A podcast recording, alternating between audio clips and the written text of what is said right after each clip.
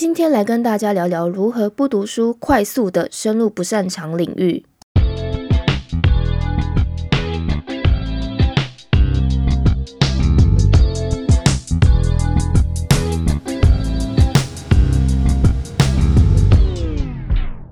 Hello，我是梁露维尼。今天来跟大家分享的这个主题，我想不爱看书的人应该都很有感。嗯，你把一本书完整的看完，其实对很多人来说是困难的。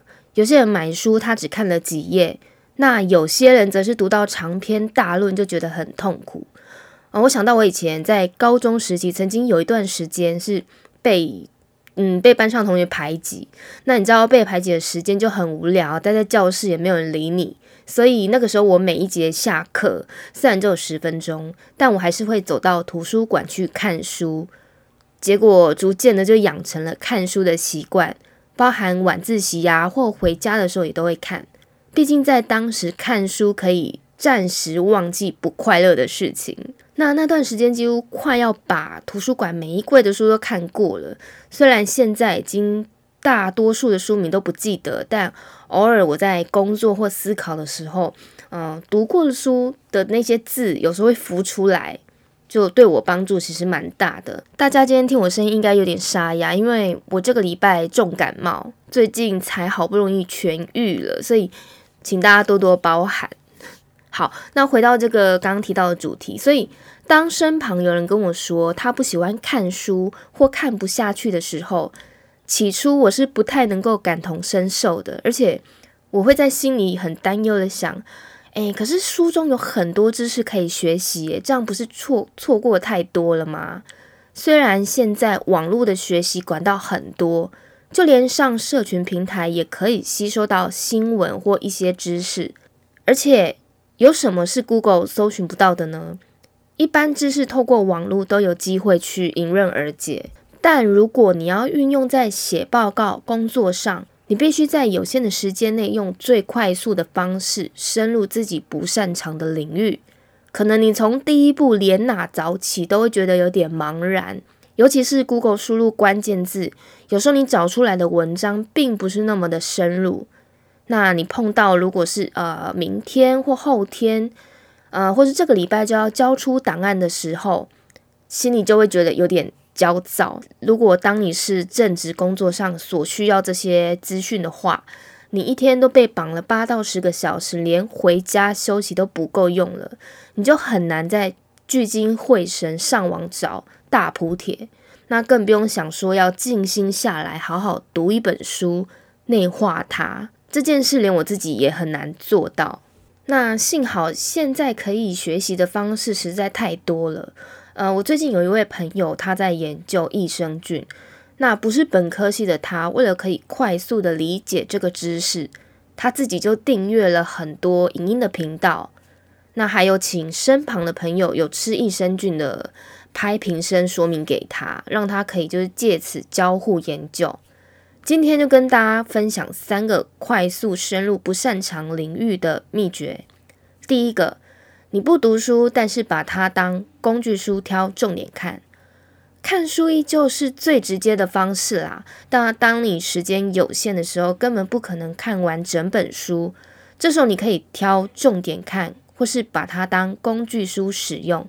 这么一来，对不爱看书的人来说，或许是可以降低痛苦度。像我之前曾经为了了解 whisky 的客户，那在一天之内运用琐碎的时间。买了两瓶不同的 whisky，跟一本呃世界 whisky 回家，大致翻了一下。等到正式整理档案的时候，我就把书放在旁边。那一开始我先用自己的方式整理，那过程如果有碰到不理解的时候，再拿起来翻阅重点阅读。为何我还是选择买书呢？因为写书人是专精的。他已经把自己的个人专业，包含专有名词等整理成册。那为什么我只买一本？嗯，我们在看日剧、韩剧的时候，应该可以经常看到主人公他为了学习买了很多本书。当然，如果你有时间阅读是好事，但如果你时间不够，你就要精挑细选一本，并且把这一本查熟。那我挑世界 whisky 的缘故，是因为书中呢，它记载了全世界各种 whisky 的口感，这个就可以帮助到不喜欢喝 whisky 的我，快速的去理解，嗯，每一个味道的差异。而且书的最后呢，也有提到完整的附录来源跟其他引用的字句。那我觉得后面其实是蛮重要的。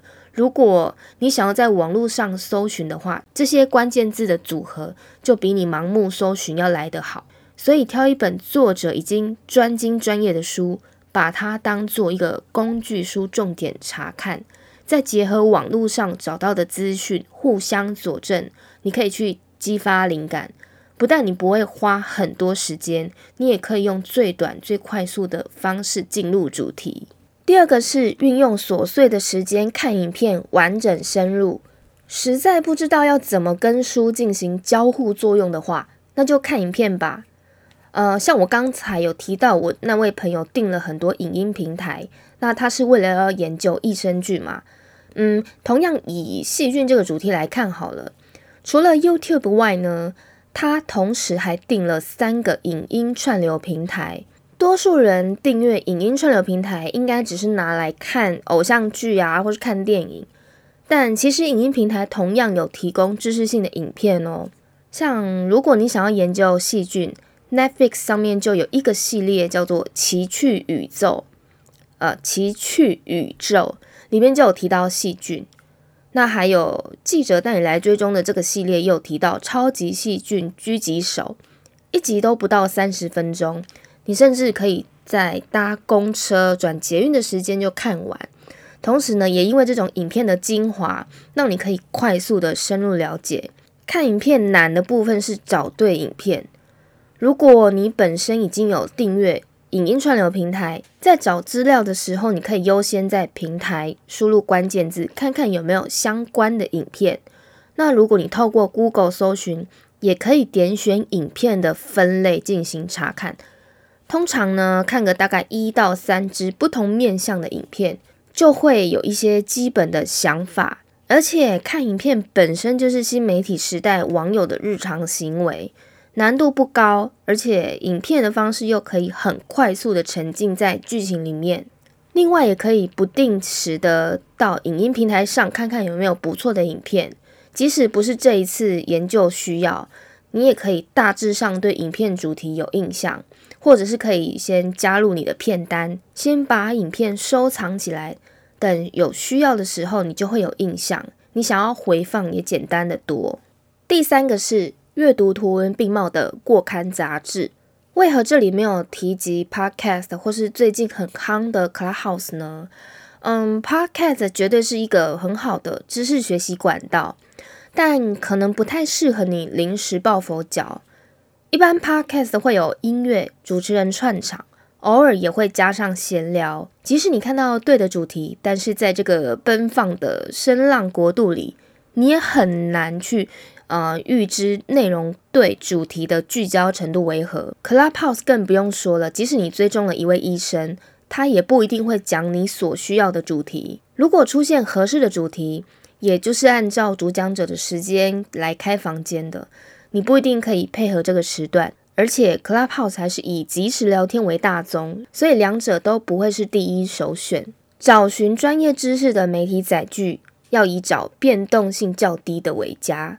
像杂志就是一个很好的工具之一。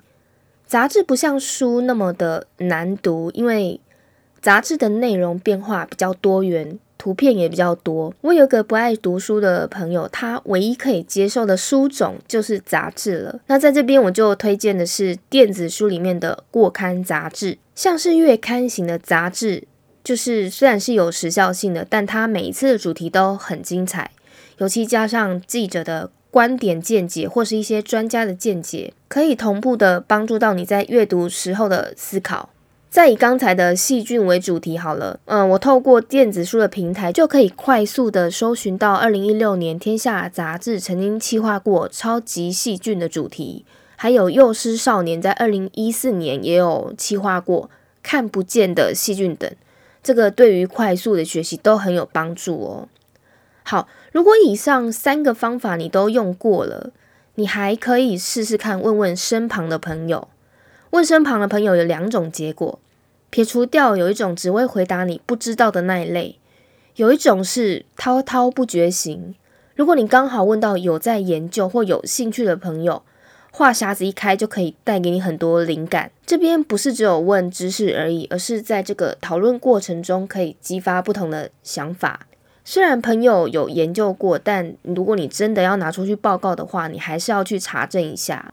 好像我刚提到这位研究益生菌的朋友呢，他跟别人聊天的时候就会随口问起周遭的朋友是不是有吃益生菌。